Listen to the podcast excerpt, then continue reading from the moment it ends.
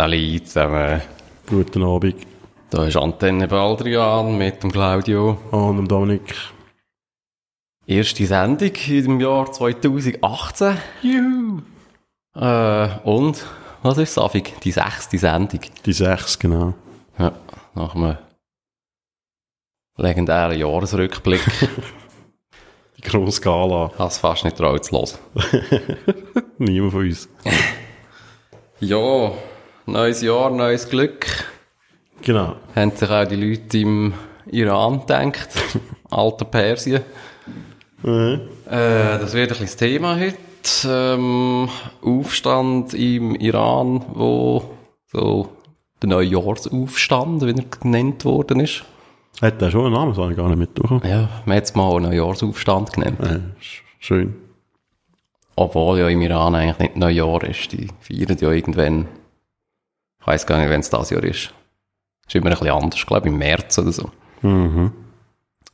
Ja. Äh, was haben wir da? Was wissen wir über den Aufstand? Ja, ich weiss eben nicht so viel. Aber du weißt, glaube ich, viel. Du weißt nicht so viel. Nein. Ja, also was man sicher mal weiß, ist, äh, eben, dass da äh, viele Protestaktionen gegeben hat, ausgehend von äh, Mashhad, das ist die zweitgrößte Stadt vom Iran, ähm, so am äußeren, äh, östlichen, äußeren Rand vom Iran ist das. Ähm, sind die Leute äh, mal auf die Straße gegangen, äh, ein paar Tausend sind das gewesen. Das ist dann erstaunlich schnell, äh, so ein bisschen wie ein Laufführ durch, die ganze, durch das ganze Land. Ähm, es hat äh, am nächsten Tag eigentlich schon sehr viel äh, Proteste auch in anderen Städten gegeben, in Kermanschah zum Beispiel und etliche weitere, auch in sehr vielen Provinzstädten. Ähm, und was eigentlich auch sehr erstaunlich, also nein, erstaunlich ist das eigentlich nicht, aber was äh, erwähnenswert ist, äh, ist auch, wie schnell da eigentlich die Todeszahlen dann eigentlich recht äh, hochgeschnellt sind. Ähm, ich glaube, wir reden jetzt von mindestens 20 Toten. Ich habe, glaube auch schon mal 24 gehört. Ähm, ja. Und das ist immer so ein eine Sache im Iran, oder? Woher kommen die Zahlen und ja, wie sind die zu bewerten? ist auch noch schwierig äh, zum, äh, zum äh, in dem Sinn absichern, ja, die Zahlen. Ich glaube gerade jetzt auch eben da, da halt äh, sehr viel äh, Protestnester gibt und äh, in dem Sinn nicht, äh, nicht, ein, nicht ein klares Zentrum. Ähm, wie das ja 2009 in Teheran war, ist es glaube ich auch noch schwieriger, äh, das Ganze abzuchecken. Die meisten Informationen stammen eigentlich vor allem aus sozialen Medien, ähm, ja, wo eigentlich einfach Leute teilen. Mhm. Genau. Ähm, eine grosse Frage, ähm, wo man sich jetzt so ein bisschen gestellt hat, ist erstens, äh, wie äh, ist das jetzt passiert? Was sind eigentlich wirklich so die Hintergründe von dem Ganzen? Wie ist das Ganze vergleichbar eben mit 2009? Ähm, wer sind eigentlich die Leute dahinter? Haben die irgendwie eine klare Agenda? Sind da äh, in dem Sinn klare Forderungen auch rum? was äh, die Aufständischen anbelangt, was die Demonstrationen anbelangt. Ähm, ja.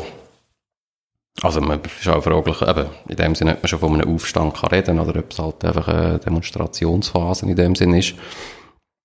Ähm, ja, ich glaube, Brutalität lässt auf einen Aufstand schließen oder mm, lässt den Begriff zu. Ich glaube, die Dimension als Ganzes äh, lässt den Begriff vielleicht noch nicht ganz zu Mhm.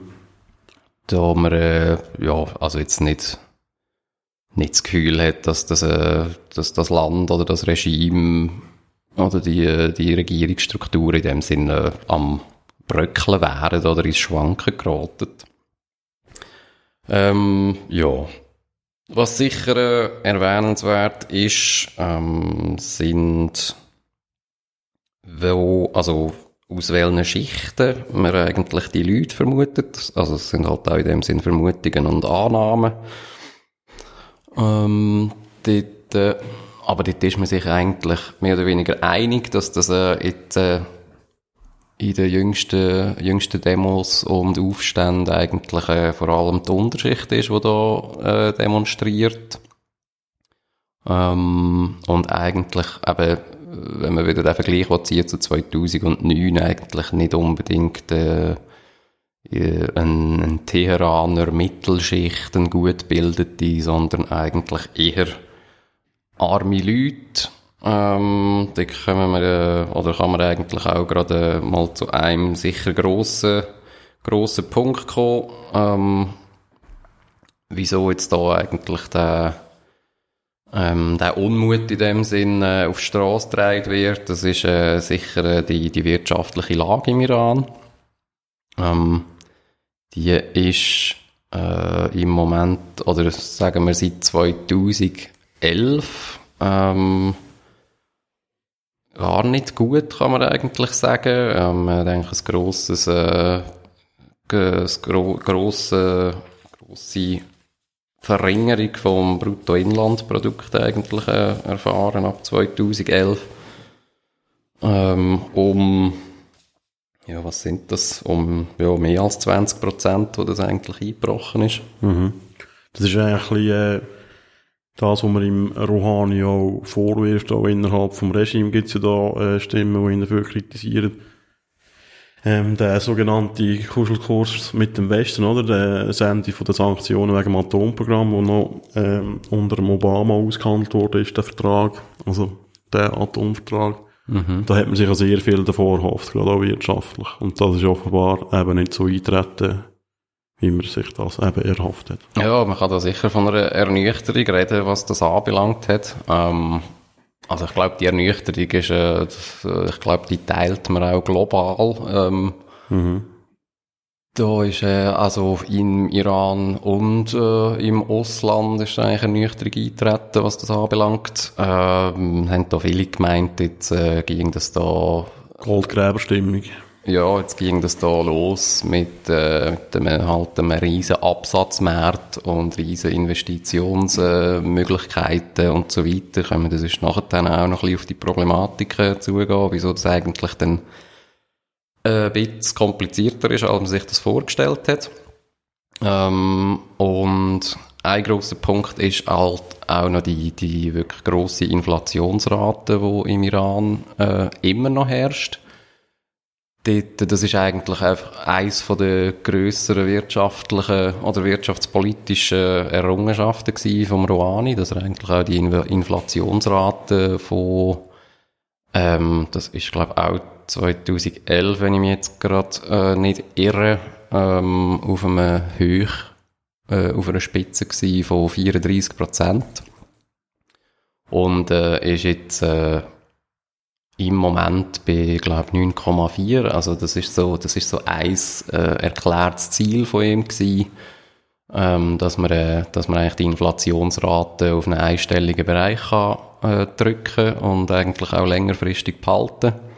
Und ähm, das ist, glaube ich, auch äh, so ein kleines wirtschaftspolitisches Wahlversprechen gewesen, wo, ja, wo man jetzt äh, halt ein bisschen damit kämpft, da das, äh, glaube recht äh, auch innenpolitisch eine kleine aufgeladene Sache ist. Ob jetzt die Inflationsrate eben unter oder über 10% ist. Ähm, und Eben, man muss auch noch, also da muss man natürlich auch noch sagen, dass auch 10% Inflation äh, nicht wenig ist. Ja. Also ähm, wie ist das bei uns? Bei uns gibt es doch fast keine Inflation mehr, oder? Gegen ja, genau. Plus äh, ist natürlich auch immer die Frage, ähm, wie, wie reagiert halt die Wirtschaft äh, eben auf, auf sättige oder erhöhte Inflationsraten. Also es geht natürlich schon Länder, wo, wo mit höherer Inflationsrate äh, wirtschaften und auch leben.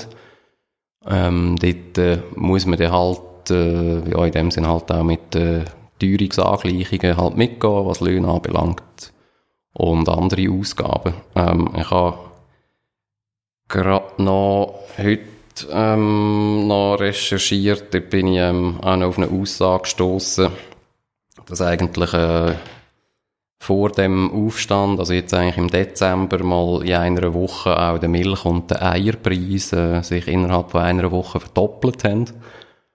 Und also das sind dann ja, das sind dann halt äh, Entwicklungen, wo, ja, wo, wo sich gerade arme Iraner ähm, äh, halt in dem Sinne nicht können leisten oder äh, die kommen dann einfach sehr schnell an, an Grenzen, äh, wo, ja, wo man sich kann vorstellen dass äh, in dem Sinne der, Frust auch mal kann entladen werden. Ähm, ja, und generell eben, wenn man das das ist jetzt natürlich ein, ein Extrembeispiel gerade, aber äh, eben bei 10% äh, Inflation, wenn da Preise und Löhne in dem Sinne nicht mitgehen, dann, äh, ja, dann kann man sich vorstellen, wie dort äh, die Lage ist von, von armen Leuten. Ich weiß auch nicht genau, was eigentlich gerade ähm, die Zahl ist von der, also es ist auch eine hohe Prozentrate von Leuten, die unter der Armutsgrenze leben. Dann habe ich aber auch gelesen, dass es gar nicht wirklich äh, offiziell erhoben wird der, vom Staat selber? Das sind ja wieder Schätzungen. Ja, das, das sind auch immer wieder äh, äh schwierige Schätzungen, ja, die meistens ja. eigentlich im Ausland äh, gemacht werden. Das muss man da schon auch noch, muss man auch noch erwähnen, das stimmt. Aber ich habe die Woche einen Text gelesen ähm, von der iranischen Bevölkerung, die in bitterer Armut lebt. Und ich habe mich da schon schnell gefragt, ja, äh, stimmt das überhaupt? Also weisst, ich bin ja noch nie dort gewesen, ich habe keine Ahnung. Aber wenn ich an Iran denke, kommen mir nicht gerade verhungernde Menschen in Sinn. Mhm. Aber ich kann mir dann auch sagen, dass es eben schon Regionen gibt, gerade so im Süden und so, wo sehr ärmlich sind. Ja. Ja.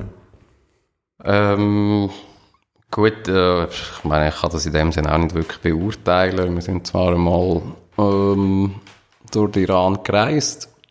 Das war eigentlich recht kurz, das sind nur zwei Wochen gewesen. Ähm, ich bin dort, ähm, also ich hatte dort ehrlich gesagt auch nicht unbedingt den Eindruck gehabt, ähm, dass das eben in dem Sinne ein völlig verarmtes Volk wäre oder so. Also es gibt auch eben, es gibt in dem Sinne auch wirklich äh, eine sichtbare Mittelschicht.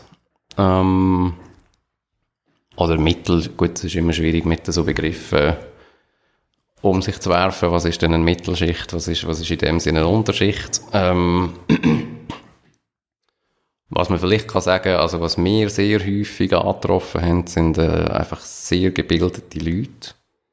Ähm, also mit wirklich guter Ausbildung, äh, gutem Hintergrund, ähm, also gutem Bildungshintergrund, was dann aber auch wieder äh, eigentlich äh, ein bisschen ins Auge gefallen ist, ähm, ist, dass eigentlich sehr viele Leute mit einfachen Jobs ähm, zum Beispiel sehr viele Uni-Abschlüsse haben. Also wir haben äh, ja, Bäcker getroffen, die, eigentlich Physiker sind und äh, ähm, und so weiter. Irgendwie, glaube noch ein Metzger, der, glaube auch irgendwie Mathematik studiert hat. Ähm, aber halt in dem Sinne halt äh, die, die wirtschaftlichen Möglichkeiten halt nicht um sind für, für solche Ausbildungen. Mhm. Ähm, ja. Nehme an, da kann man dann halt eben entweder sich sonst irgendwie über Wasser halten oder äh, halt ins Ausland. Das ist sicher auch noch. Ähm, ich weiß zwar nicht genau, wie groß das Problem so von dem Brain Drain ist im Iran, aber äh, das ist sicher, äh, sicher auch ein, äh, ein Thema, das nicht wegzudiskutieren ist. Ja, ähm, was auch noch ins Feld geführt worden ist, das habe ich zwar ein bisschen als fraglich irgendwie angeschaut, ist ähm, eigentlich die Wut oder äh, das Unverständnis über die militärischen Anstrengungen im Ausland. Also Stichwort äh, Houthi-Rebellenunterstützung im Jemen, Stichwort Irak oder auch Syrien oder mhm. auch Libanon ähm, mit der Hisbollah. Genau. Ähm,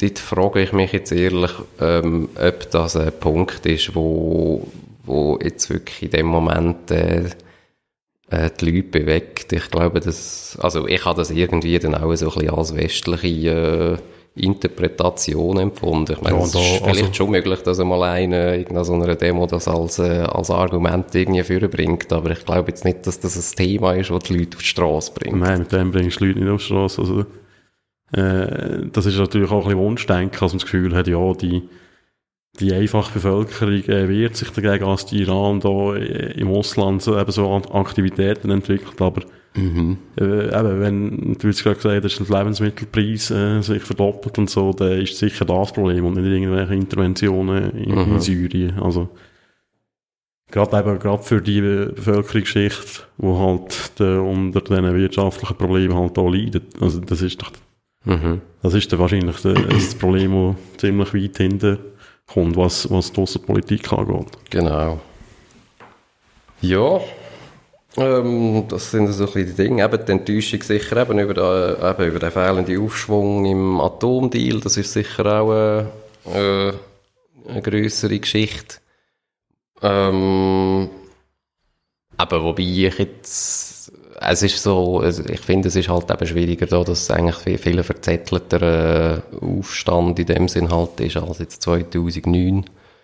Ähm, eben auch halt mit, mit viel weniger klaren Parolen in dem Sinn. Also ausser gerade einfach, dass man unzufrieden ist und äh, äh, der Rouhani weg will, oder mit dem Khamenei, mit dem, äh, mit dem Revolutionsführer ähm, unzufrieden ist. Genau. Ähm, ja, das ist so ein bisschen das. Was äh, vielleicht auch noch auffallend war, ähm, ist eben eigentlich der Unterschied auch zu 2009. Ähm, Was ist denn Dort, 2009 passiert? ja, so ein bisschen als Refresher. ist, äh, 2009 sind, äh, ist als äh, die grüne Bewegung ähm, äh, in Geschichtsbücher eingegangen, kann man sagen. Ähm, das ist im, äh, im Rahmen von der Präsidentschaftswahlen 2009 gewesen. Das ist äh, der, nach der ersten ähm, nach der ersten Legislatur, sagt man Legislatur? Nein. Amtszeit, Amtszeit vom, äh, vom äh, Mahmoud Ahmadinejad gsi. da haben, glaube die meisten noch in gut schlechter Erinnerung. Ähm, und aber in der Präsidentschaftswahlen gsi. Wir hat dann, äh, also der Ahmadinejad ist logischerweise nochmal angetreten und äh, eigentlich seine stärkste Opponent ist äh, der, der Mir Hossein Moussaoui gsi, äh, wo als äh, ähm, im Reform, Reformerlager zugeordnet wird.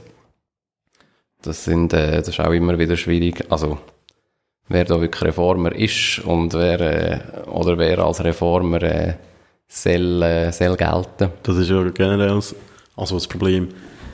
Es ist eigentlich sehr undurchsichtig, äh, was dort passiert in dem Machtapparat. Oder der ist ziemlich gross. Und äh, von aussen ist das sehr schwer zu beurteilen, eben was für Flügel es gibt. Also man weiss natürlich, es gibt Flügel, aber wie ausprägt die sind. Ich meine, beim Rouhani hat man auch, also ist auch so die Rezeption im Westen, dass der eigentlich quasi ein Reformer ist und so. Und eigentlich ein Guter ist, so aus unserer westlichen Optik her gesehen. Aber man muss sagen, der ist auch, der ist auch ein Radikaler, also, in dem System. Es wäre der gar nicht gross geworden in dem System, oder? Also, Also aus, unserer, aus, unserer, ja, aus unserer Warte ist das, äh, ja, ist das ein totaler Systemmensch, ja. Oder einer vom Establishment, wie man würde sagen. ja, aber wir reden, Nein, wenn so, Deutsch. da, wo der zum Beispiel gewählt wurde, ist, äh, eben, das ist jetzt ein Reformer und jetzt wird alles besser und so und wird alles anders. Ich meine, das kannst du eigentlich vergessen in dem System. Mhm. Ja, also man kann auch, äh, eben, man sieht es auch, jetzt, eben, was da 2009 passiert ist, zum Beispiel, also dort ist, äh, also eben auch ein Rouhani steht schon längstens äh, gross im System gewesen, ist glaube zu der Zeit auch Mitglied vom Wächterrat gewesen, das ist äh, auch noch so ein Gremium in, im Iran, wo äh, aus 16 Leuten besteht, das sind so acht Geistliche und acht äh, weltliche Juristen, ähm, wo auch da vom obersten vom obersten äh, Revolutionsführer ernannt werden. Und äh, so eine, auch so ein Regierungskontrollorgan, äh, kann man sagen. Oder Regierungskontrollen ausüben. Mhm. Ähm, also es ist ein mächtiges Organ, äh, ist da sicher noch äh, zu bemerken. Also es ist wahrscheinlich, Und wenn es richtig gesehen nach dem Revolutionsführer das, äh, das zweitmächtigste Organ, oder? das ist so, ja. Und der kommt dann mal an wie der Präsident, der quasi Ministerpräsident ist und die Regierung anführt. Genau, ja. Ähm, zum da auf 2009 zurückkommen, ähm, dort ist dann eben äh, die, äh, die Präsidentschaftswahlen hat dann Ahmadinejad mit äh, 62 Prozent oder rund 63 sogar äh, gewonnen. Und das hat dann ähm, eben bei der sogenannten grünen Bewegung, wo der Musawi unterstützt hat, ähm, zu grosser Empörung gesorgt, äh, riesen Demos. Mir ist da am äh, ersten Tag nach der, ähm, nach der Wahlen, ähm, das ist glaube der 13. Juni gewesen. Nein, ich glaube am 15. ist man dann eigentlich auf die Straße. Ähm, am 13. Juni ist eigentlich das Resultat schon statt, äh, schon stattgegeben worden, was äh, für ein Land äh, von der Größe und äh, der äh, und der Verzettelung wie, wie Iran eigentlich recht erstaunlich ist, dass man da nach 24 Stunden schon ein Präsidentschaftswahl ähm, verkünden kann. Wenn man da an andere Länder denkt, wo etliches kleiner sind und äh, glaube auch ein bisschen moderner aufgestellt, äh, erstaunt das. Ja. Ähm, auf jeden Fall ist man dann in Teheran, ähm, hat man äh, riesen Demos gesehen. Man ist da, am ersten Tag redet man von 3 Millionen. Das sind auch wieder Zahlen, die auch mit Vorsicht zu geniessen sind. Ich schätze die, ja, je nach Quelle und, äh, ja, je nach Quelle werden die variieren. Ähm, aber das ist, äh, also es sind beachtliche, beachtliche Menschenzahlen gewesen, die dort auf die Straße sind. Ähm, was bei diesen Protesten äh, eigentlich äh, ja, so ein bisschen grosse Merkmal oder äh, wie kann man sagen, das Charakteristikum war, ähm, ist, dass das eben sich stark auf Teheran beschränkt hat. Es hat zwar schon auch in anderen grossen Städten äh, Demos gegeben, auch grössere Demos, aber äh, der, der klare, klare Zentrum war Teheran gewesen. Und man kann auch sagen, dass, äh, dass vor allem eben eine gut gebildete Mittelschicht ähm, ein bisschen der Kern von, diesen, von dieser Demo auch, oder diesen Demonstrationen eigentlich gebildet haben. Und halt eben reformorientierte ähm, ja, Hauptstädter in dem Sinn. Ähm, äh, wichtiger Teil haben auch Universitäten in Teheran gespielt, sehr viele, äh, sehr viele Studenten, die Aktionen gemacht haben. Es sind äh, auch Unis in dem Sinn besetzt worden von Studenten, äh, Tag und Nacht hat man dort dann eigentlich äh, den Campus besetzt und äh, demonstriert. Ähm, die Rolle von Professoren, das ist so ein bisschen, äh, irgendwie so ein bisschen, irgendwie in einem Graubereich. Man weiss da, also es sind nicht in dem Sinn Professoren als, als Demonstrationsführer irgendwie in den Vordergrund gekommen. Das sind wirklich, sind eigentlich wirklich so Studentenbewegungen gewesen. Ähm, was da der Einfluss vielleicht von, von Professoren oder so Universitätsleitungen war, das, das weiss man in dem Sinn nicht genau. Was man sicher weiß, ist eben, dass dann auch etliche, also nebst Studenten auch etliche Professoren ähm, ihre Lehrerlaubnis verloren haben und auch verhaftet worden sind. Ja, das ist äh, so ein bisschen das. Äh, was sicher auch noch äh, muss gesagt werden, ist, dass man eigentlich die Demonstrationen äh, eigentlich noch erstaunlich lang hat lassen gewähren. Das ist äh, das ist äh, eigentlich ja mehrere Tage äh, oder sogar, ja, nein, man kann vielleicht sogar von Wochen reden, eigentlich gegangen. Ist dann aber äh, eigentlich dann recht äh, blutig und sehr entschlossen ähm, aber, wie sagt man dem, abgeschossen worden, muss man eigentlich sagen. Es, Mhm. es hat da ähm, auch wieder sehr viele Tote gegeben. Es ist eigentlich auf offener Straße sind äh, Frauen, Männer, äh, eigentlich ja, verschiedenste Leute äh, verschossen worden.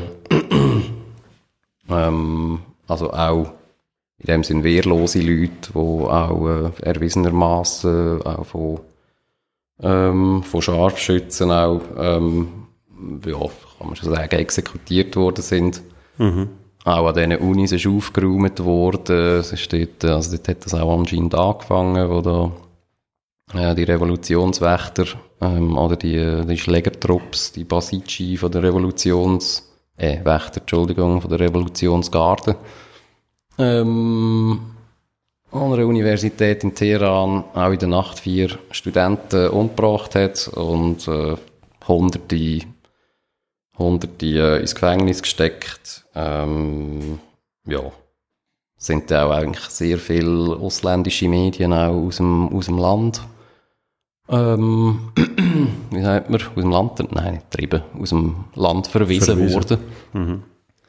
Ähm, also es sind dort dann auch sehr viel äh, auch wieder, man hat sich dort dann auch sehr viel müssen auf äh, Handyaufnahmen, was jetzt Videoaufnahmen anbelangt, müssen stützen und auf äh, soziale Medien. Aber es gibt da eigentlich etliche auch, ja, Doc-Filme und so weiter, die das eigentlich auch zeigen, was dort so abgegangen ist. Könnte man eigentlich mal verlinken. So Sachen. Mhm. Ja, das stimmt. Ja. Also was äh, die 2009, also was mir noch in Erinnerung ist, ist, dass dort hat man wirklich das Gefühl gehabt, ja, jetzt könnte das Ganze kippen und jetzt, äh, es wäre möglich, dass das Regime gestürzt wird. mhm. Das ist ja etwas, was ich finde, was auch ein bisschen unterscheidet von dem, was jetzt passiert. Und den, den Eindruck hat man ja nicht. Das Ganze ist völlig unkoordiniert Ja.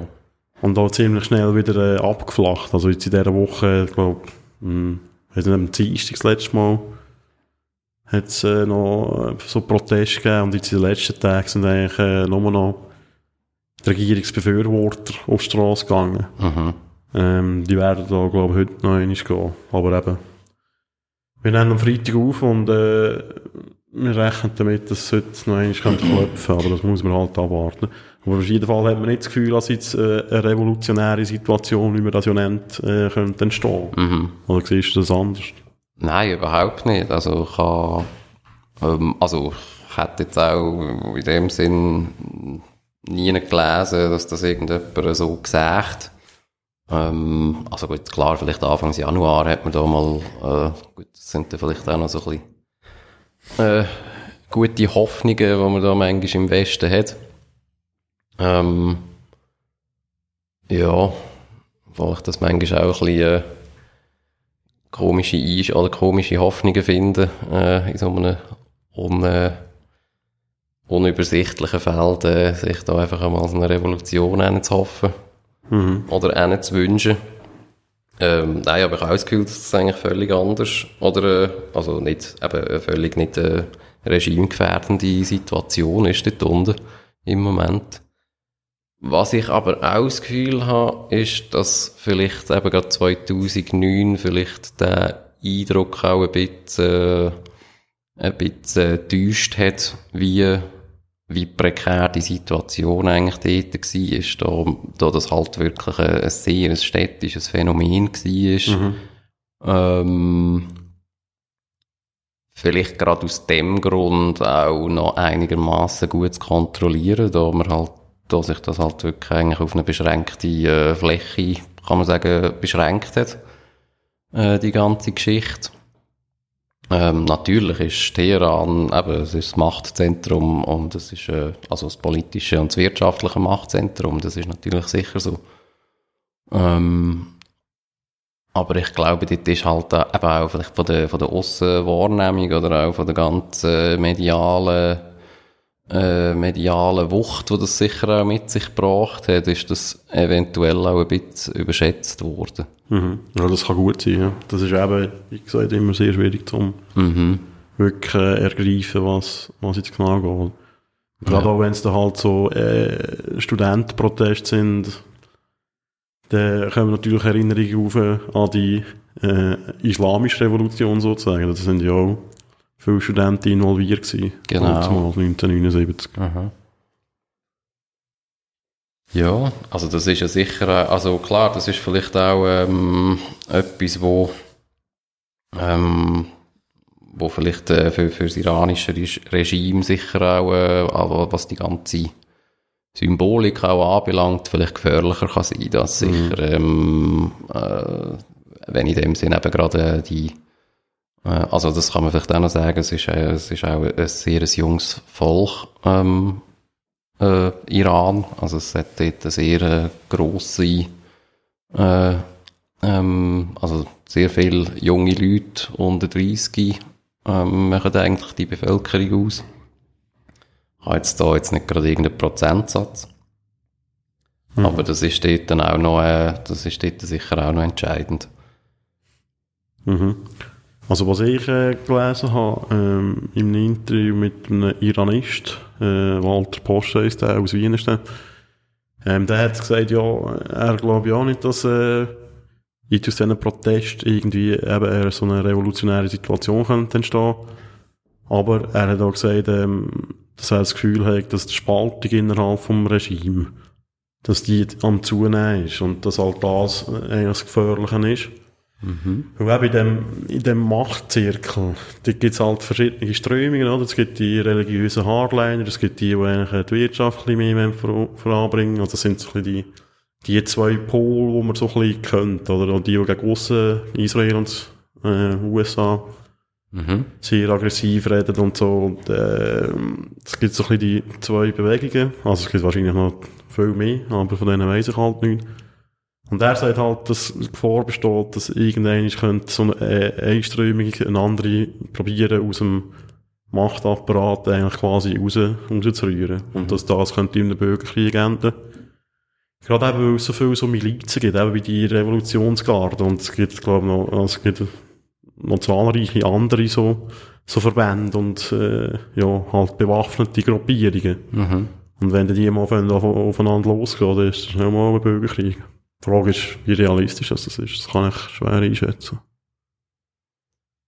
Ja, also das ist sicher äh, ein Punkt. Ich glaube, dort äh, ist sich auch noch der, ähm, eben, was die, so die politischen Strömungen anbelangt, ich glaube, dort ist sicher auch noch ähm, ein, ein Punkt, wo also für, fürs Verbleiben jetzt noch vom, von dem Regime sicher auch noch spricht, ist, dass ich glaube, der Klerus, also in dem sind die Mullahs, ähm, der religiöse, äh, also äh, Flügel kann man dem nicht sagen, einfach äh, so das, das religiös-politische Zentrum oder Machtzentrum und eben die Revolutionsgarde doch äh, ideologisch, glaube ich, noch recht nöch sind. Mhm. Ähm,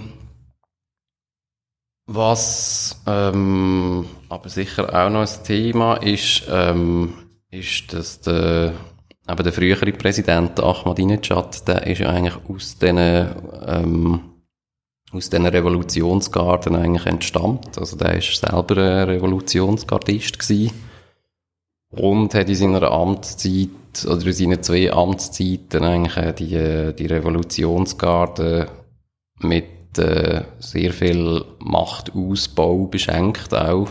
Das sind auch ökonomische Also politisch oder? und vor allem eben auch wirtschaftlich. Das ist äh, vielleicht auch noch so ein Punkt, der sehr interessant ist, was das Land anbelangt. Ähm, dort, äh, also wir reden eigentlich davon, dass äh, so, also man muss das vielleicht noch zuerst erklären. Ähm, es gibt im Iran sehr viele so äh, religiöse und gemeinnützige Stiftungen, wo äh, zum einen steuerbefreit sind, äh, zum anderen auch mit gewissen Subventionen vom Staat irgendwie ähm, können rechnen, was das genau für Subventionen oder für oder äh, inwiefern die irgendwie dann ähm, gebunden an irgendwelche Aktionen sind, das weiß ich nicht genau. Aber auf jeden Fall, das sind eigentlich das sind äh, riesen Holdings, die sind äh, anscheinend mal noch im, äh, in der Zeit vom, vom Schah entstanden. also vor 1979.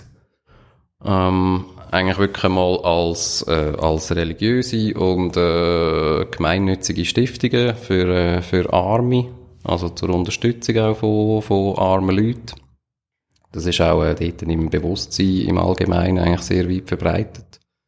Dass man äh, also Stiftungen auch einzahlt, das ist so ein kulturelles Ding, das haben wir dort unten auch erlebt. Ähm, dass man dort dann auch so, es stehen überall so Kessel auch rum von all diesen Stiftungen, wo man irgendwie kann etwas reingeben kann und äh, man gibt auch eigentlich Bettler, gibt man Geld und so weiter. Das ist äh, so ein Selbstverständnis auch von, ähm, gut, das ist auch ein, ein, ein islamisches oder muslimisches Selbstverständnis in dem Sinn, ein allgemeins, dass man äh, eigentlich Armen hilft.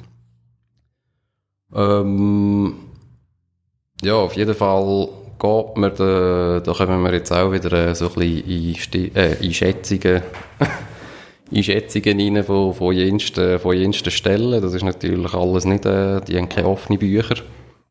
Aber man geht davon aus, dass äh, eigentlich die Stiftungen von der Revolution, also wo die Revolutionsgarde kontrollieren, etwa ein Drittel vom ganzen BIP, also von der ganzen Volkswirtschaft vom Iran ausmachen. Ja, stolze Zahl. Und eigentlich im Ganzen, dass eigentlich so Stiftungen, ähm, also es gibt ja auch noch Stiftungen, eben, die vom Klerus äh, oder gerade direkt auch vom Ali Khamenei, also vom Revolutionsführer kontrolliert werden und unterstehen. Dass eigentlich all die Stiftungen, jetzt Revolutionsgarde und äh, Klerus und so weiter, äh, fast 80 Prozent ausmachen von der ganzen Volkswirtschaft. Was äh, äh, ja, sehr viel ist. ähm, die kommt vielleicht auch wieder so ein bisschen eben da in das ganze, in die ganze Problematik, die jetzt du auch erzählt hast, was Reformer und Hardliner und so weiter äh, angeht. Ähm, dort äh, muss man auch sehen, dass der Rouhani eigentlich auch so eine Privatisierung von der Wirtschaft äh, will und eine Liberalisierung von der Wirtschaft will voranbringen und das heisst dann natürlich, dass man dort eigentlich genau in das Gärtchen halt auch reintrampelt von so mhm. halbstaatlich organisierten riesen Holdings, wo, ähm, wo eben vielfach äh, in der Hand äh, von diesen Revolutionsgarden respektive von diesen Klerikern eigentlich sind. Ähm, also es gibt da zum Beispiel eine so eine Stiftung, die heißt ZETAT, das ist so eine, eine recht äh, bekannte, wo auch direkt äh, im Khamenei untersteht. Die hat, äh, das ist jetzt auch wieder eine Schätzung natürlich, eine Schätzung von Reuters von 2013, dass die eigentlich ein Volumen von 90 Milliarden verwaltet rund 50 Milliarden Immobilien und 40 Milliarden so Gesellschaftsanteil. Ähm, wenn man das jetzt zum Beispiel mit, dem, so mit den Staatshaushaltsausgaben vom Iran von 2013 vergleicht, das sind 66 Milliarden. Also das ist eigentlich, also das ist mehr als... Das ist etwa unser Bundeshaushalt in der Schweiz. Ja, also mehr als der Staat in dem Sinne eigentlich ausgibt im Jahr. Das ist einfach mal so ein eine so eine, eine, so eine Stiftung. Also das sind so ein bisschen die, so ein bisschen die Dimensionen, die da so umschwirren. Und das BIP ist jetzt 2013 bei 500, rund 510 Milliarden gewesen. Also das mhm. sind äh, ganz, ganz grosse Beträge und äh, also das sind auch ähm, also die sind auch wirklich in allen, allen Wirtschaftsbereichen äh, tätig. Also das geht von, von der Baubranche über äh, Flughäfen, Autobahn, Bahnhöfe, ähm, bis zu Schönheitskliniken, Banken, also alles, was alles, was das, äh, ja, das tägliche Leben und sonstige Geschichten eigentlich anbelangt. Mhm. Das hier. Und ja, ich, eben, ich glaube, dort, äh, äh, dort ist das nicht erstaunlich, sind die Fronten oder werden die sicher härter, wenn man da, wenn man an dem ganzen System da rütteln Ich glaube, dort, äh, habe ich das Gefühl, ist dann vielleicht die Ideologie sogar noch zweitrangig. Ja, also es geht um Geld, wie mhm. etwa die mal, oder? ja, etwa die mal, ja. Da, da, da, da wird es da mal ernst, da kann man auch mal ein bisschen von Leuten schießen, wenn es um Geld geht. genau, da steht man keinen Spass mehr, aber ja, ja.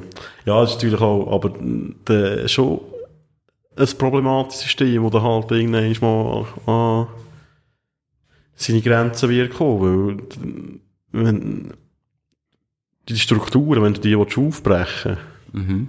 Dann musst du die quasi die, eben die, die Garden entmachten und all die Kleriker, die davon profitieren. Ja. Also ja, aber das ist ja dann auch fraglich, also ähm, ja, ich finde auch, wenn man die ganzen Zahlen oder die Schätzungen, muss man ja auch immer wieder sagen, äh, eigentlich einmal so anschaut. Ich meine, der, der, der fragt man sich ja auch, inwiefern denn das eben so, so, so einfach soll gehen, wenn sich jetzt der Iran, sagen wir mal, tatsächlich wirtschaftlich wird öffnen, wenn auch Amerika die, äh, ihre Sanktionen wird lockern, also was sie ja nicht machen, sie sind sie ja ihre noch am verschärfen. Mhm.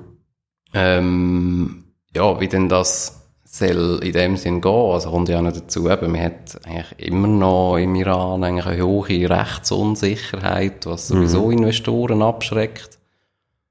Plus, ähm, eben, ich meine, wie, ich weiß nicht, inwiefern man den in einen Markt investieren wo, wo eigentlich die Sachlage so ist, eben, dass, dass du eigentlich von, von so Paramilitär, von so paramilitärischen Organisationen, eigentlich ganze Branchen ähm, kontrolliert werden.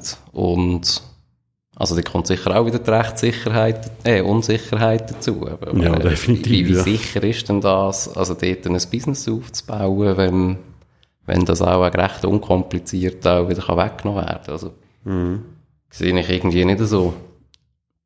Also da müssen wir ja auch irgendwie hohe Sicherheiten haben und auch eben auch von hohen Stellen, dass das irgendwie, dass das irgendwie klappt. Also das, das sehe ich nicht so ganz. Ausser eben wir, klar, ich glaube, viele Hoffnungen jetzt gerade so in Europa sind ja sicher auch eben einfach Absatzmärkte. Ich weiß nicht, inwiefern, inwiefern man da dort äh, muss, äh, ähm, wie sagt man, selber investieren vor Ort. Genau, ja. Ja, aber das wäre natürlich schon ein Lukratives. Also ich kann mich noch erinnern, wo der Atomdeal kam, ist, ist da auch mal der, mal unser Wirtschaftsminister dort abgeflogen. Mhm. Ein bisschen mal schauen. Aber viel daraus geworden ist, so viel ich weiss, nicht. Also, ja, ja. Eben aus den Gründen, die du jetzt schon genannt hast. Mhm. Ja. Ja, und wie geht es jetzt weiter? Jetzt müssen wir abwarten, ob es noch mehr Proteste gibt. Aber eben, wie schon gesagt, äh, die Revolution ist nicht zu erwarten in den nächsten Tagen. Nein, das sehe ich auch nicht so. Es ist irgendwie noch schwierig einzuschätzen, eben, also, ja, eben, ob man jetzt da so von einem, von, von so einer Gärung kann reden, wo, wo eben jetzt in dem Volk, äh, stattfindet, wo ich, wo ich jetzt im Moment eigentlich gerade als nicht so dramatisch angesehen. Ich meine, gut, klar, es gibt auch, eben je, je nach Leidensdruck kann das dann natürlich sehr schnell gehen, wenn du, äh, wenn du wirklich grössere äh, Bevölkerungsschichten hast, wo, wo jetzt, äh, ja, blöd gesagt, nicht mehr lebensfähig sind, dann, äh, mhm. dann kann das sehr schnell gehen. Ich meine, ja, Ägypten hat das zum Beispiel auch mal gezeigt. Tunesien ist, äh, auch. Ja, also dort sind ja, das, das ist vor allem am Brotpreis gelegen, dass man dort dann mal, äh, also dass es das gelüpft hat. It's the economy stupid, hat der Bill Clinton schon gesagt. genau. Ja, nein, aber das ist ja, also das zeigt die Geschichte immer wieder? Das sind ja nicht, äh, sind nicht, äh, in der Regel sind es nicht so hehre politische Ideale, die zu Revolutionen führen, sondern äh, wirtschaftliche Missstände, also mhm. Armut, äh, Ungerechtigkeit, so Zeugs, oder? Genau. Also wenn es den Leuten gut geht, machen sie keine Revolution in der Regel. Mhm. Ja, das ist ja so. Ja gut, ähm, dann schauen wir, was da weiter passiert und wird gegebenenfalls auch darauf zurückkommen. Vielleicht gibt es ein Update, genau. Ja. Gut. Also, äh, dann geht es weiter.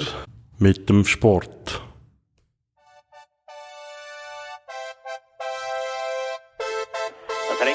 die dummen Huren Ruderer da. Du Pesche, ich weiss nicht, wie lange wir noch Zeit haben. Jetzt kommen wir zuerst noch die Scheisspolice.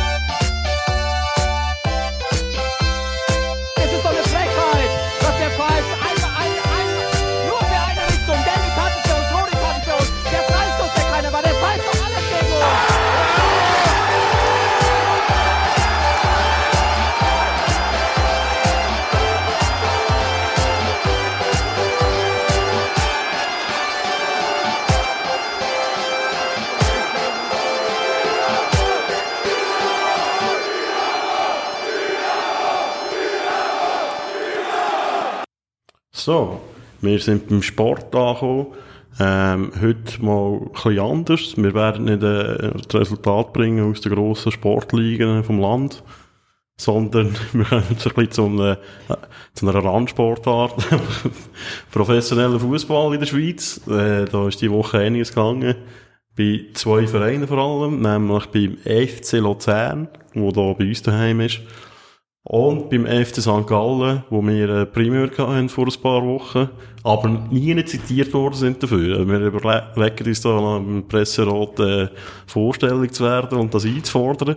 Weil wir haben natürlich schon vor Wochen, wo bekannt wurde, dass der Hüppi Präsident wird beim FC St. Gallen, haben wir schon die Frage gestellt, was macht jetzt der Alain Sutter gleich beim FC St. Gallen? Und wir haben zwar gesagt, Trainer, glaube Trainer oder, äh, oder Motivationscoach. Ja, aber das ist ja... Sportchef haben wir leider nicht, äh, das, aber das- haben wir nicht ganz tippt. Aber der Motivationscoach ist da vielleicht auch drin, in dem Amt. Also, Eventuell, ja. also ich denke, schon jeder wird äh, das neueste Buch vom Alain bekommen haben von den Spielern. Aber Alain Sutter zum FCSG, den haben wir, Genau. den haben wir vorausgesehen. Genau. Ähm, ich habe, ehrlich gesagt, wir haben uns ja auch ein bisschen lustig gemacht über Alain Sutter. Äh, er ist ja bekannt dafür, ein bisschen esoterisch angehauchter Mensch zu sein. Äh, was ich noch lustig gefunden habe, ich habe die PK geschaut, ähm, wo, wo er vorgestellt wurde. Ich bin am Arbeiten gewesen, ich habe Ah, gar keine Zeit gehabt. du so Zeug? Ja, ich habe, ich habe gerade ein bisschen Zeit gehabt beim Arbeiten. Und jetzt äh, so nebenzu ein bisschen Moor drin gehabt. Und der geht da mega offen mit dem um. Er sagt, ja, es ist ihm völlig klar, dass er da anders ist als alle anderen und so. Und Also, das ist ein Thema an der Pressekonferenz. gewesen. ja, sicher schon ist das ein Thema der Pressekonferenz gewesen. Ah, geil. Aber, ja. Also, ich stelle mir ja ein bisschen die Frage, ähm, der Hüppi, äh, ist jetzt Präsident, jetzt haben sie ganz neuen Verwaltungsrat und so. Und jetzt haben wir den Entscheid, Alain Sutter zum Sportchef zu machen. Obwohl er äh, in dem Amt, äh, glaub, gar keine Erfahrung hat. Er ist, glaub, mal Berater gewesen beim, irgendwo in der Challenge, League, so Winterthur recht. Mhm. Und bei GC ist er, glaub, mal Vizepräsident gewesen. Okay. Aber sonst hat er noch keine Funktionärserfahrung im eigentlichen Sinn, ähm, also als Sportchef. Und ich, ich stelle mir echt die Frage, der Hüppi und der Sutter sind offenbar gute Buddies, sonst wäre jetzt der Sutter nicht beim FC St. Gallen gelandet. Aber was ist denn, wenn der, wenn der Sutter Fehler macht? Also wenn äh, St. Gallen äh, schlechte Transfers macht, wenn sie schlecht spielen aufgrund von diesen schlechten Transfers, wird der Hüppi auch äh, die Stärke haben, den Sutter wieder rauszuschmeißen, wenn es nötig ist. Ja, so ein guter Kollege. Ja. Ja, gut. Ich glaube, im Fußball sind schon, sind schon etliche äh, Freundschaften beendet worden. Ja, das stimmt auch. Wegen, wegen irgendwelchen, wegen der fehlenden Resultate. Meistens ja. Ja, genau. Der Totomat entlädt ja Trainer und Sportchef. Aber ja, also ich hoffe schon, dass die jetzt äh, die, die Super League werden rocken. Mit dem Die nächsten Lebensfeuer. paar Jahre. Mit Lebensfeuer und, äh, weiss nicht was, sonstige gute Resultate. Ja. Ja, ich bin da zuversichtlich. Ja, es wird, es wird, ich glaube, es wird cool. Ich finde es echt schade, dass der Alain nicht mehr wieder an den Nazi-Spielen als Experte zur Verfügung steht. Ja, das ist schon tragisch. Nein, ich habe ihn wirklich noch gut gefunden. Man kann ja streiten über so Experten und so, und ähm, die meisten findet man eigentlich immer scheiße und die Kommentatoren sowieso. Mhm. Aber ich finde, also der Hüppi, muss ich wirklich sagen, den finde ich noch viel schäder. Also das habe ich das letzte Mal schon gesagt. Aber der ist wirklich, den, den habe ich wirklich eben super gefunden. Aber im Skifahren, aber auch im Fußball. Und jetzt, ja, es geht schon ein bisschen näher ans Ende. Ja, der hat mich auch lange begleitet. Ja, sehr gut. Ähm, ja, es war auch noch lustig, dass der Hüppi äh, an der PK dort erzählt hat, wie er noch als eine von seinen wichtigsten Fußballerinnerungen hat, wie der Alain Sutter 1994 gegen Rumänien ein Goal gemacht hat. an der WM in den USA. So. Mit dem gebrochenen Zeichen, notabene. Das war das Zeichen von der Nation, Alain Sutter, seine gebrochenen Zeichen. Aha. Und dort haben wir ja die Rumänen den 4-1 aus dem Stadion geschickt, wenn es mir recht ist. Sternstunde gewesen für alle, die sich noch daran erinnern, für die älteren Zuhörer. Ja, meine Sternstunde war echt äh, der Freistoß vom Georges gewesen. Ja, Gegen das, äh, die USA, oder? genau, im Eröffnungsspiel, ja. Das ist eigentlich auch das, was ich mich noch mehr daran erinnern Legendär. Ja, George Bregi, der ist jetzt auch schon fast 40 gewesen, und hat den Freistoß geschossen. Gut, dann äh, beim FC Luzern, was ist dir passiert, Claudio? Ja, dort hat äh, Jared, der Markus Babbel, hat sich sozusagen selber entlassen. ähm, ich das wenn, so? wenn ist, wenn ist das, äh, Am Mittwoch. das Interview oder die, die Aussage? Am Mittwoch, zum Am Trainingsstart. Mittwoch. Ähm, ja, hat da der Markus Babbel, i- ist, es ist nicht ein richtiges Interview gewesen, oder? Es sind einfach Aussagen an, äh, an die Luzerner Zeitung gewesen, oder? Ja, Ähm, glaube ja. Ja, er hat da irgendwie so einen rechten Rundumschlag ja, gemacht gegen die ganze Vereinsleitung, vor allem gegen den Kälin, Kälin, wie heißt er zum Vornamen? Der Marcel. Marcel, ja. Marcel Kälin, ähm, ja, wie das äh, anscheinend ganz schlimm muss sein für den FCL zu arbeiten und er aus dem Grund auch nur noch bis Ende Saison äh, Trainer wird sein. ähm, ja, kann man sich denken, was äh, auf das aber passiert. Ähm, er ist dann auch heute entlassen worden. Genau, heute am Freitag einmal. Was? Ah, Freitag, ja. Redaktionsschluss ist Freitag. Freitag, was haben wir Am, jetzt? am, am Abend am 7. Antenne Baldrian. Genau. Ähm, ja, was ist da zu dem Ganzen zu sagen? Übernehmen wird äh, der Seoane. Ich bin Gerardo Seoane. sehr schlecht mit Vornamen. Ist er- Gerardo. Langjähriger FCL-Spieler, der du 21 trainiert hat, bis, bis jetzt. Ja. Und der wird jetzt mal interimsmässig übernehmen, aber äh, laut dem Sportchef Remo Meyer, auch eine FCL-Legende, ähm, könnte er auch eine langfristige Lösung sein. Also er hat jetzt eigentlich die Chance, sich zu beweisen als Trainer. Genau. Ja. Ähm, äh, Kudi Müller hat schon mal verkündet, dass er nicht neuer Trainer wird. Das ist eine ganz wichtige Information. Ja, ich denke, bei, bei ihm wird das Telefon als erstes gestellt haben. Genau. Nein, also ich meine, es ist schon noch, schon noch Strau, was passiert ist, eine sehr ungewöhnliche Aktion von Babel, das so zu machen, weil eben, er hätte eigentlich damit müssen rechnen, dass er entlassen wird, wenn er so etwas sagt, wenn er so die Vereinsführung so ins Enkel stellt. Mhm. Kann sich der Verein das eigentlich nicht leisten, ihn weiter zu beschäftigen. Also das geht ja gar nicht. Und dass er das, wirklich- also wenn er wirklich das Gefühl hat, er könnte jetzt noch ein halbes Jahr Trainer bleiben nachdem, dann, ja, muss man sich Gedanken machen um seinen Geisteszustand. Aber äh, es ist davon ausgegangen, dass er einfach das auch ein bisschen provozieren oder dass es mir auch egal ist, weil zahlt wird er ja nach wie vor. Jetzt Ja, in das ist sehr fraglich. Es ist recht Ob das auch der Fall wäre, wenn er halt das Amt wird zur Verfügung stellen. Genau, wahrscheinlich äh, nicht zu der gleichen Kondition. Also wahrscheinlich Ich weiss nicht, wie da die Verträge am äh, äh, aufgebaut sind.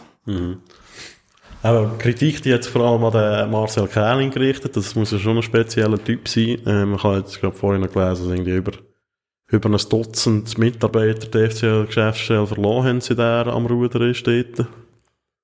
Und es hat auch so Blickgeschichten gegeben, du hast vorhin schon etwas gesehen, mit irgendwelchen Buchhalterinnen, oder wie ist das genau gegangen? Also die sind, glaube ich, auch Teil von diesen zwölf ja, okay. äh, Mitarbeiter, ja. Also, ja, also, ich, bin- ich, ich, ich kann mir vorstellen, dass der Blick war, wo ich da irgendwie noch angeschaut habe. Ja.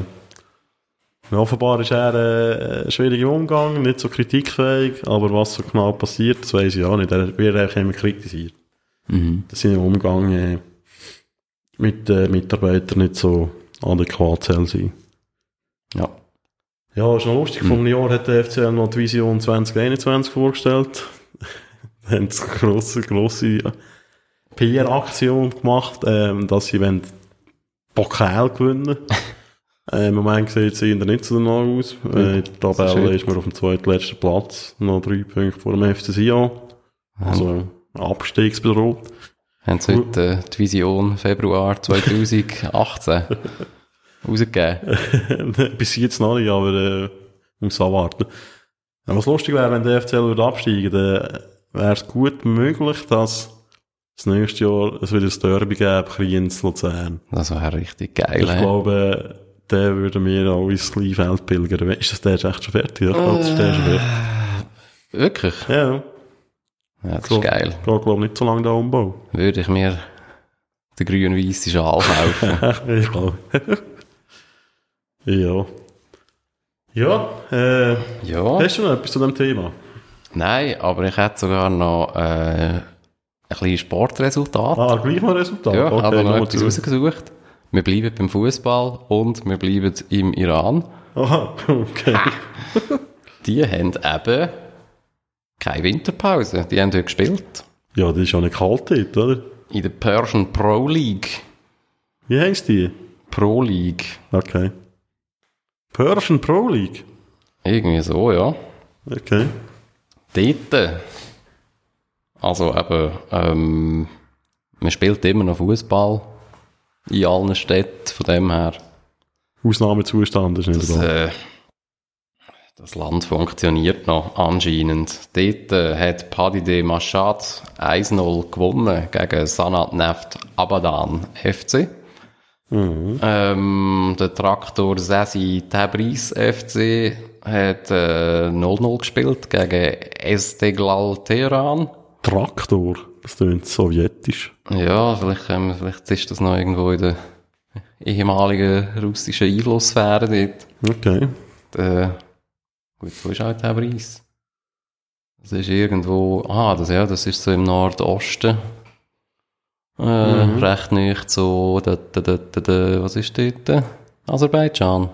Nein, die sind, glaube ich, weiter westlich Aserbaidschan. Ja. Aber ja, das ist jetzt peinlich. Ähm, ich, ich würde sagen, Tadschikistan, Usbekistan oder Kirgisistan. Die liebe Oder Geografie. Kasachstan. Liebe Geografie. Äh, dann, äh, Seppi Druot Rest hat 1-2 verloren gegen Gostare Fulat FC. Ähm, Subahan hat 2-1 gewonnen gegen den FC Paikan. Zwei legendäre Teams. Was? Ja, immer schon lange verfolgt. Äh, der Persepolis FC ähm, hat gegen Neft Teheran 0-0 gespielt. Und der Saipa FC hat 3-2 gewonnen gegen Esteglal Khuzestan. Ja, so sieht das aus, der heutige Tag. Ähm, kurz, vielleicht äh, ein, ku- ein kurzer Blick auf die Tabelle. Ähm, Persepolis FC führt äh, die Pro Liga an. Mit 41 Punkten aus 18 Spielen. Nicht schlecht. Äh, grosser, grosser Abstand auf der zweiten. Der Fulat Khuzestan FC. Ähm, und wenn wir da noch ein bisschen am unteren Rand wollen schauen, äh, dann ist da auf dem letzten Platz der Sia Jamegan. Ich glaube, die haben gestern gespielt. Esteglal Khuzestan und Neft Teheran, die sind äh, alle drei auf Abstiegsplätzen. So ist das. Mhm. Ja, also Persepolis und Khuzestan, respektive der erste und zweite, sind auf äh, Champions League Plätze. Was ist, was ist AFC, Champions League? AFC. Ja, Wahrscheinlich asiatische. asiatische Fußball, whatever, bei- Champions League. Also die WM-Quali machen sie, äh, Also die UEFA Champions League wird nicht sein. nein, die machen sie in Asien. Asian Football Confederation. Aha. Ja, Ja, man muss natürlich auch sagen, dass äh, Iran äh, nicht zu unterschätzen ist, was Fußball angeht. Es sind ja, wieder an der WM. ja, regelmäßig an der WM dabei. Mhm. Es hat in den 2000er Jahren hat so berühmte Spieler gegeben. Ich kann mich erinnern an äh, Medi Madavikia, glaube ich, der in der Bundesliga gespielt hat. Ali Day, glaube ich auch. Das war ein guter Stürmer. Gewesen. Ja. Also, more to come. Mhm. Gut, Ja, dann sind wir fertig mit dem Sport ich glaube, wir haben es. und kommen zum nächsten Programmpunkt.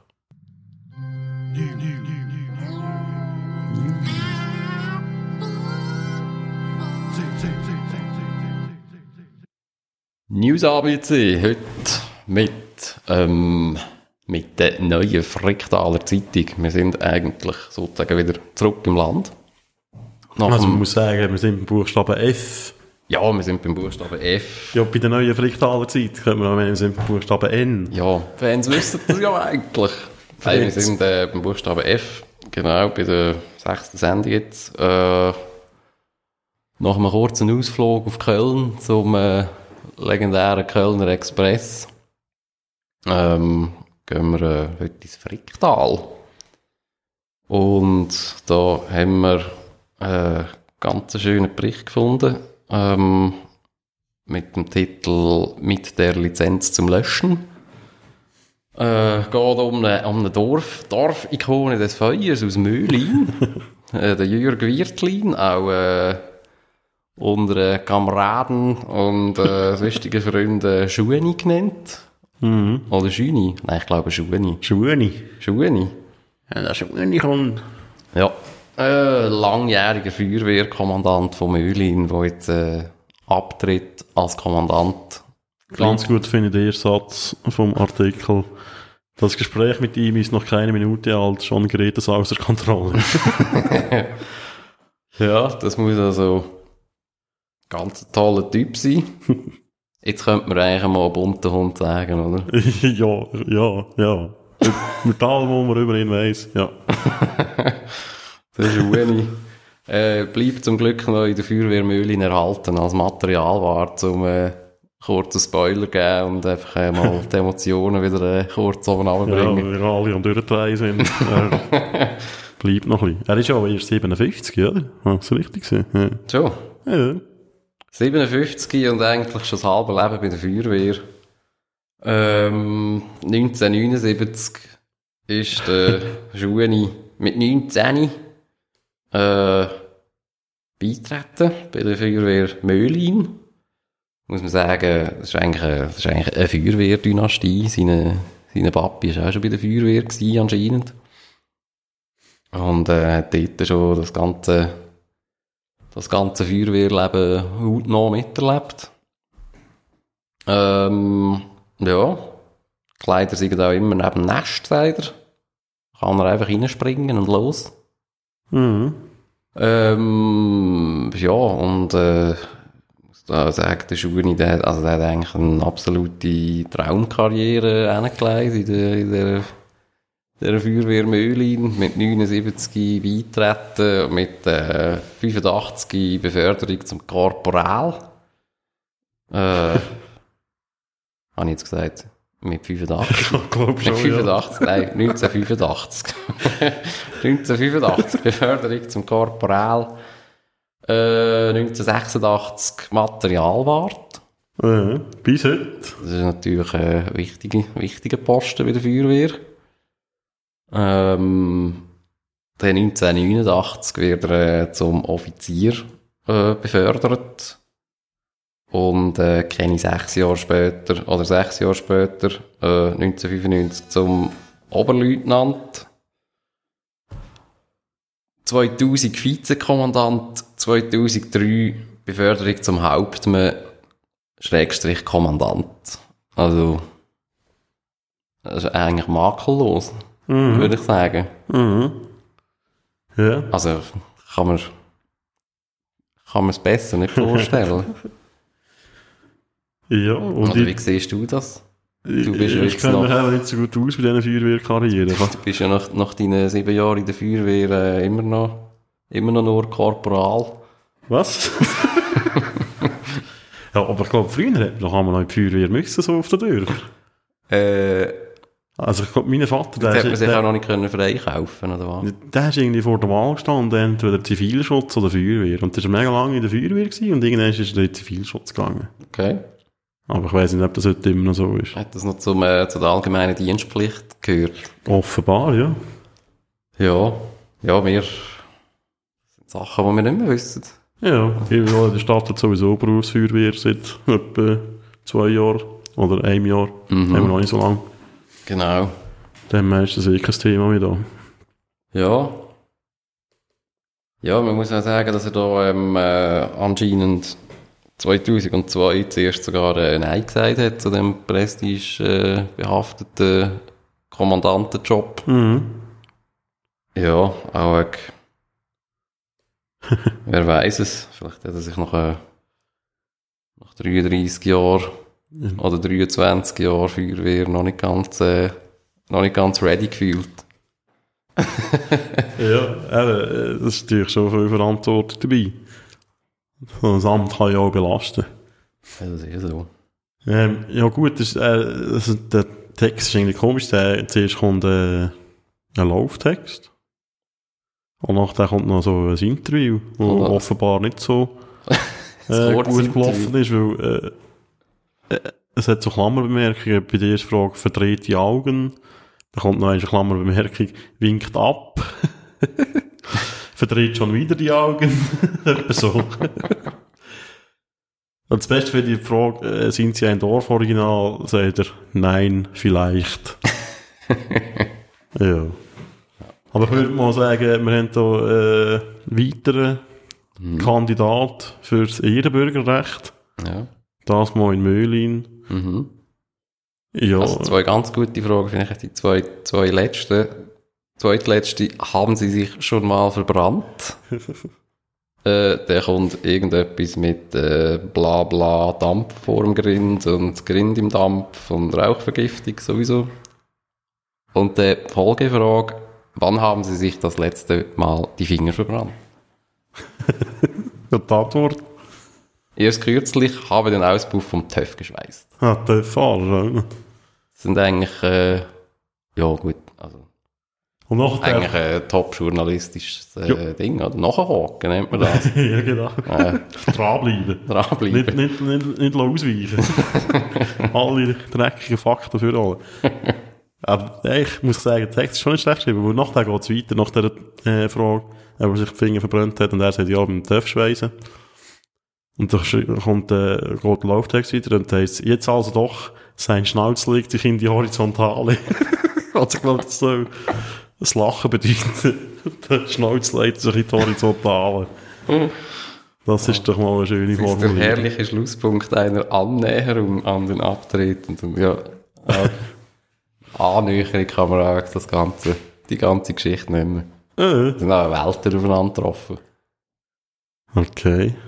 Oh, shit, jetzt habe ich auch noch ein Foto gesehen, das ihn äh, zeigt, wahrscheinlich bei seiner Vereidigung. Ist das so schon gesehen? Wow, Martial ist wieder Relevant in der Hand. stark. Das sieht geil aus. Sieht aus so ein bisschen wie der, der Vario. Jetzt wollen wir das auch noch verlinken. Sehr geil. Ah, sehr schön. Gut. Ist das von News ABC? Ja, ich glaube, ich lese jetzt äh, etwa die mal Fricktaler. Ja. Lohnt sich, lohnt sich. Gut, äh, lassen wir schnell ein bisschen Musik und äh, dann wir das Ganze beenden für heute. Und noch der Teaser. Nein, ich höre nicht auf. Den Gefallen euch nicht. Den Gefallen euch nicht. Die Sozialdemokratie Deutschlands.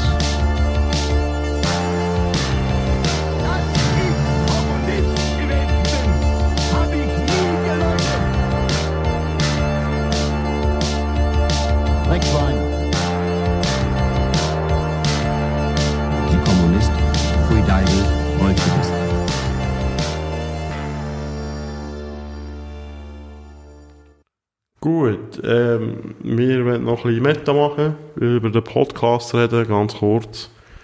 Ähm, wir haben ja knapp vor einem Monat angefangen mit dem, Ja. haben es bis jetzt geschafft, jede Woche eine Sendung aufzunehmen. Ähm, mit dem Ergebnis sind wir so so lala zufrieden, glaube ich. Es hat äh, ein paar gute Sachen gehabt, es hat Sachen gehabt, wo wir äh, teilweise so peinlich sind, dass wir sie nicht trauen anzulassen im Nachhinein. Aber es gehört alles dazu. Wir haben ja am Anfang schon gesagt, wir fangen jetzt einfach mal an. Ja, Ohne grossartiges Konzept und ohne uns grosse Gedanken darüber zu machen, ähm, wie das da auch wirklich rauskommt konkret. man kann da eigentlich einfach in, in live in einem, in einem autodidaktischen Lernprozess äh, Genau. dabei sein, sozusagen. Ja, nein, das ist wichtig, weil wir haben vorher, also wir haben nicht jahrelang über das geredet, aber wir haben schon ein paar Wochen äh, über das geredet und so, und es ist eigentlich nie so vorangegangen und irgendwie haben wir das Gefühl gehabt, jetzt fangen wir einfach an. Ja.